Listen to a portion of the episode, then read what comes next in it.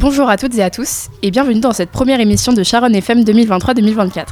Nous retrouvons cette année nos journalistes de l'année dernière, Mathilde, Léo, Gary, Aliénor, Pierre, Sacha, Laureline et moi-même, Thelma. Nous accueillons aussi de nouvelles recrues. Noémie, Basile, Paola, Elsa, Lola, Roxane, Romu, Jeanne, Joachim, Mona, Louise et Raphaël. Pour commencer dans la rubrique collège que vous connaissez bien, Noémie et Roxane sont allées interroger Joséphine, en 6e E, pour connaître son point de vue sur cette rentrée au collège. Bonjour. La tradition à Saint-Germain-de-Charonne, lorsqu'on rentre en 6e, c'est de participer à une journée d'intégration qui permet aux élèves de faire connaissance. On va d'abord vous parler de notre journée d'intégration. Il y a deux ans, on avait visité un lieu ou un monument, j'ai dans un parc. On va maintenant interroger Joséphine, une élève de 6e E, qui va nous parler de sa rentrée et de sa journée d'intégration. Comment s'est passée la rentrée? Euh, ça s'est très bien passé, on nous a super bien accueillis, même si j'avoue que ça change pas mal du primaire. Qu'est-ce qui change du primaire? Et bah, déjà, c'est les profs, on a un prof pour chaque matière. Aussi, on change de beaucoup de salles et euh, les horaires? Il y a les horaires. Où êtes-vous allé pour votre journée d'intégration? On est allé à Jeanville, dans les Yvelines, euh, on y allait en car. Euh, Qu'est-ce que vous avez fait? Euh, on a fait des parcours avec des questionnaires on a, et on a fait des jeux sportifs. Avez-vous bien aimé Euh, oui, moi j'ai beaucoup aimé, mes camarades euh, je, aussi. Merci les filles. Pour continuer dans la rubrique de la vie du collège, une semaine avant les vacances de la Toussaint, les 3e sections Euro, dont je fais partie, sont partis en séjour à Malte et Léo nous a ramené une petite carte postale audio. Malte est la plus petite île de l'Union européenne. Elle se trouve juste sous la Sicile.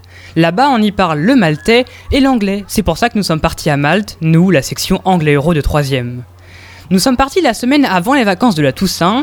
Il y avait avec nous Madame Massadé, Madame Metchtopin et Monsieur Ledoux. On est sorti de l'avion après 2h30 de vol et là, on se croyait en Espagne et en été tellement il faisait chaud. Nous avons pris le car direction notre logement, le centre d'accueil La Salle. Melvin est le responsable du centre et il nous a guidés pour une balade sur les falaises. On était au bord de la mer. Écoutez ce silence, vous pourrez entendre la nature.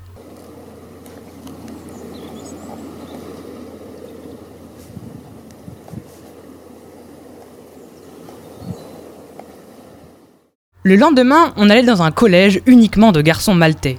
Un élève maltais qui apprend le français nous a d'ailleurs souhaité la bienvenue.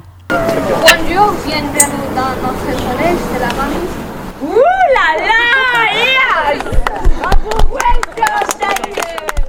Le jour suivant, on a visité la capitale de Malte, c'est-à-dire La Valette. Tous les jours, à 12h et à 16h, un vieux canon tira blanc depuis une hauteur de la ville. On y était et le bruit nous a surpris.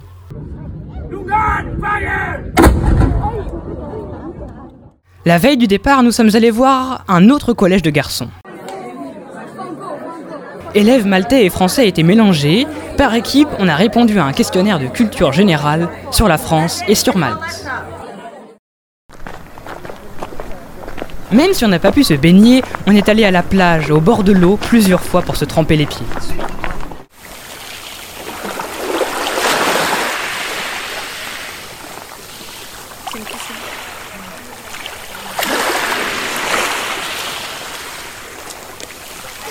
Et oui, c'est un son de vacances. Ce voyage à Malte nous a permis de prolonger nos vacances d'été, mais aussi de découvrir une autre culture et de pratiquer notre anglais en direct. C'était donc la première carte postale sonore de Sharon FM. Les sons que vous avez entendus ont été enregistrés par mes soins ou par Madame Massadé, que je remercie. Dans la rubrique culture et loisirs des élèves, Gary va nous parler du conservatoire Georges Bizet, où il a été pris cette année.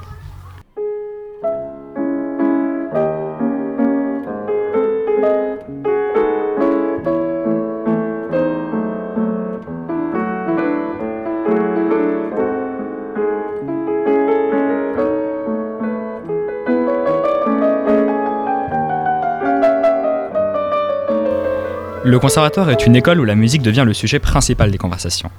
À premier coup d'œil, on pourrait penser à un univers complètement différent de l'école que tout le monde connaît. Le conservatoire, comme je vous l'ai dit, est une école, il faut donc s'y inscrire. La seule différence avec l'école, c'est que pour entrer au conservatoire, il faut passer des tests. Une audition, pour être plus dans le sujet de l'article.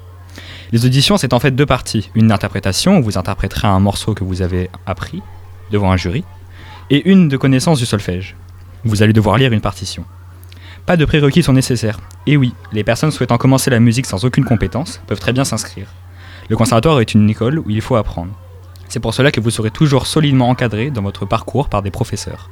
Le conservatoire est une étape clé pour celles et ceux qui veulent continuer dans la voie de la musique. Il y a d'ailleurs d'autres types d'écoles de musique, à savoir les lycées musique, le CRR de Paris, Conservatoire à rayonnement régional de Paris, et attention, le CNSMDP, le Conservatoire national supérieur de musique et de danse de Paris, et bien d'autres encore.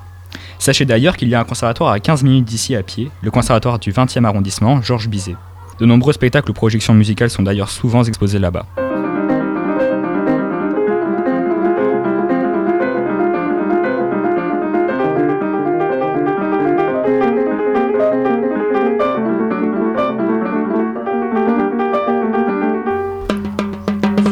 Gary pour ces interprétations de Bach et Chopin. Comme vous le savez, nos journalistes aiment lire. Nous retrouvons donc nos lectrices préférées, Laureline, Sacha et Aliénor, qui vont chacune nous présenter un livre. Bonjour, aujourd'hui je vais vous présenter une de mes lectures de cet été. Ce roman a été écrit par Ruta Sepetys, une autrice dont j'aime les livres. Quand j'ai appris qu'elle avait sorti un nouvel ouvrage, j'ai tout de suite voulu le lire, et je n'ai pas été déçue. Ça a été un véritable coup de cœur, j'ai même failli pleurer à la fin. Il nous fait passer par un déluge d'émotions, de la joie, de la haine et de la tristesse. Ce roman, qui s'intitule Si je dois te trahir, nous fait découvrir l'histoire d'un pays méconnu, la fin du communisme en Roumanie en 1989. On va suivre l'histoire de Cristian Florescu, un lycéen. Il vit donc en Roumanie pendant cette période sombre. Il voit tous les pays frontaliers sortir du communisme et a envie de la même chose pour son pays. Cependant, il va être obligé de devenir informateur pour la police secrète et va tenter de casser le réseau de l'intérieur. Même si c'est dangereux, et que les gens ne sont pas toujours ce qu'ils prétendent être. Tout le monde peut espionner tout le monde. Il m'a appris beaucoup de choses sur cette période car je n'en connaissais presque rien. Ses autres livres sont Le sel de nos larmes sur le bateau Willem Gustloff, Ceux qui n'ont pas pu nous prendre sur la Lituanie pendant la Seconde Guerre mondiale, ces deux-là sont au CDI, mais aussi Hôtel Cassiana sur l'Espagne de Franco. Je les ai tous aimés, il y en a un dernier que je n'ai pas encore lu. Je répète, le titre c'est Si je dois te trahir. Merci Laureline pour cette parenthèse historique, mais pour se changer les idées, faisons place à la fantaisie. Car aujourd'hui, je vais vous présenter le roman fantaisiste Nevermore, les défis de Morrigan Crow. Morrigan Crow est maudite. Née le jour du merveillon, un nouvel an qui arrive tous les 11 ans et 13 ans, elle est accusée de tous les maux, des tempêtes de grêle aux crises cardiaques. Pire encore, elle est condamnée à mourir le jour de son 11e anniversaire. Alors que toute sa famille semble se réjouir de sa mort prochaine, elle est secourue in extremis par un mystérieux étranger, Jupiter North, qui l'emmène à Nevermore, un royaume dont elle n'a jamais entendu parler. Là-bas, les meubles changent d'aspect en fonction de votre humeur, les chats parlent et surtout, la malédiction de Morrigan n'a plus lieu d'être. Là-bas, elle prend part au concours pour entrer à l'Académie Wondrose, mais la menace du Wanderer, pire ennemi de son nouveau monde, est toujours présente. Ce roman de Jessica Townsend est percutant et parle de plusieurs sujets comme la différence, avoir confiance en ses amis et accepter la nouvelle vie de ses parents avec ses beaux-parents et ses demi-frères et sœurs. L'histoire et la fantaisie, c'est bien beau, mais parfois il faut aussi se faire peur. C'est pourquoi je vais vous présenter un roman psychologique d'horreur sorti le 7 avril 2021 et écrit par Yokito Ayatsuji, nommé Last Memory. Il y a deux ans, je vous ai d'ailleurs présenté une trilogie du même auteur nommée Over. Bien, je ne vous fais pas patienter plus longtemps, voici l'histoire. Shingo Atano, un étudiant en doctorat, apprend que sa mère est atteinte d'une maladie neurologique à la progression fulgurante. Craignant que ce mal ne soit héréditaire, il décide de mener l'enquête auprès de la famille de sa mère. Mais alors qu'il s'évertue à démêler son passé tortueux, il est assailli par d'étranges visions un éclair immaculé, le bruit de la sauterelle qui bondit, d'innombrables cris d'enfants. Ces visions auraient-elles un lien avec l'ultime souvenir qui tourmente sa mère? Bien que contenant un vocabulaire compliqué, je l'ai adoré, et il m'a tenu en haleine jusqu'à la fin. Je vous conseille donc chaleureusement ce livre nommé Last Memory, et j'espère vous avoir donné envie de le lire. Du même auteur, vous pourrez trouver la trilogie Unover et le manga en 5 tomes Meurtre dans le Décagone. Sur ce, je vous dis au revoir et à la prochaine. Merci les filles pour nous avoir fait découvrir tous ces univers fantastiques. Mais il y a aussi d'autres moyens de se divertir, comme les jeux de société. Nous passons donc à Léa et Romy qui nous présentent Maudit Maudit. En parcourant les allées du Monoprix, nous avions été attirés par une boîte physiquement intrigante se nommant Maudit Maudit. Le nom Modi Modi vient du jeu de mots où le premier Modi veut signifier une malédiction et le deuxième veut signifier un mot qui s'exprime. Cela s'écrit M-A-U-D-I-T espace M-O-T espace D-I-T. Modi Modi est un jeu de réflexion qui se joue de 3 à 6 joueurs. Le but du jeu est de gagner un max de points et de faire perdre ses adversaires. Il est composé de 110 cartes mots, de 10 cartes mauvais sort et une tuile malédiction. Il suffit de faire deviner des mots grâce à des indices. Les cartes mots sont les mots à faire deviner. Les cartes mauvais sort sont les pénalités à attribuer aux adversaires. La tuile malédiction s'attribue lorsque l'on dit un indice qui n'a pas de rapport avec le mot secret. Si le joueur la garde jusqu'à la fin de la partie, il perd 4 points. Nous avons aimé ce jeu car il permet à notre esprit de réfléchir tout en s'amusant. On a bien rigolé, surtout lorsque nos adversaires n'arrivaient pas à trouver un mot évident. Le jeu a également gagné le Grand Prix des Jeux de société de réflexion 2023. Nous nous sommes bien amusés à nous mettre des pénalités, c'est pour cela que nous vous conseillons ce jeu amusant et divertissant. Certains d'entre nous sont peut-être plus attirés par les jeux vidéo, mais pas de souci. Raphaël et Joachim sont là pour nous conseiller. Bonjour chers auditeurs, pour vous j'ai LE jeu. Disponible sur l'application Roblox, il s'appelle Bloxfoot. Bloxfoot est un jeu en ligne à monde ouvert qui a des tonnes de fonctionnalités et de secrets. Son créateur est MyGame43. Bloxfoot s'inspire de l'univers de l'anime One Piece. L'objectif principal du jeu consiste à rechercher les fruits sur toute la carte. Il est également possible de les acheter via le marchand de fruits ou de les trouver sous les arbres. Le jeu offre également la possibilité d'éveiller vos fruits. Cela augmente la puissance des fruits. Les fruits sont des objets qui confèrent des pouvoirs. Il est possible d'essayer différents styles de combat. On doit combattre des ennemis qui ont des apparences diverses. Ils peuvent apparaître sous la forme d'hommes animal, comme des hommes poissons ou des hommes chèvres. On peut aussi changer de race. Les races sont des formes, il en existe plusieurs. Elles donnent différents pouvoirs. On peut faire des missions, principales ou secondaires, et acheter des armes et divers objets. Les missions ont pour objectif d'éliminer des monstres pour gagner de l'argent et de l'expérience. J'ai aimé ce jeu pour son scénario et pour tous les pouvoirs auxquels il donne accès. Je vous le recommande fortement. Bonjour, aujourd'hui moi je vais vous parler de Dokkan Battle, un jeu comme il y en a peu. Euh, Dragon Ball Z Dokkan Battle de son nom complet est un jeu mobile free-to-play disponible sur Android et iOS. Euh, le jeu propose un gameplay, une jouabilité et des graphismes uniques. Le gameplay est basé sur des puzzles où le joueur doit lier des sphères de ki, des sortes de boules de couleurs qui se lient à des personnages pour attaquer leurs ennemis. Même moi, personnellement, qui ne suis pas un grand fan des jeux tour par tour comme le premier Fallout ou Warhammer, suis tombé addict à ce jeu magnifique grâce à son univers et à son système de récompense parfaitement pensé. Le jeu se déroule dans l'univers de Dragon Ball où le temps a été jeté dans le chaos et les personnages du passé et du présent et d'autres univers encore se, se retrouvent face à face dans des combats nouveaux, épiques, stratégiques et passionnants. Pour plus d'informations sur le jeu, vous pouvez consulter le site dokkanbattlefrance.com ou tout simplement jouer au jeu. Entrons dans la rubrique Quoi tu connais pas? Dis Thelma, tu connais la carpophobie? La quoi? La carpophobie. Attends, tu vas comprendre. C'est ce dont Mona et Paola vont nous parler. Bonjour, dans cette émission, nous allons vous présenter une nouvelle chronique de la rubrique Quoi tu connais pas?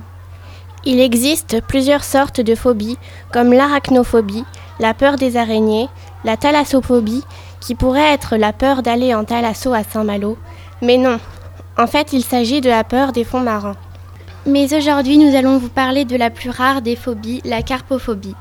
La carpophobie est la peur des fruits. Les gens qui la subissent ne peuvent ni voir ni manger de fruits, ce qui est très embêtant car les fruits sont importants pour la santé.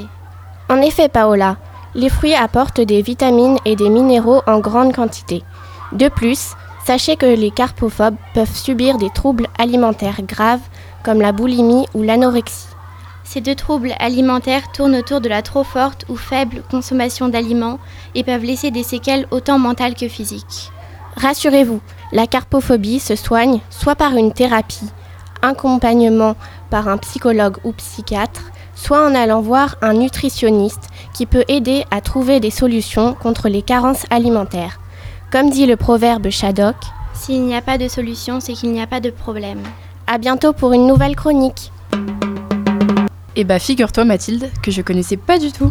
Elle est cool cette rubrique, hein Maintenant, Pierre va nous parler de fragments d'astéroïdes récemment rapportés par une sonde de la NASA. Salut tout le monde Vous ne le savez peut-être pas, mais le 24 septembre dernier, la sonde de la NASA Osiris-Rex à ramener sur Terre des échantillons de l'astéroïde Bennu.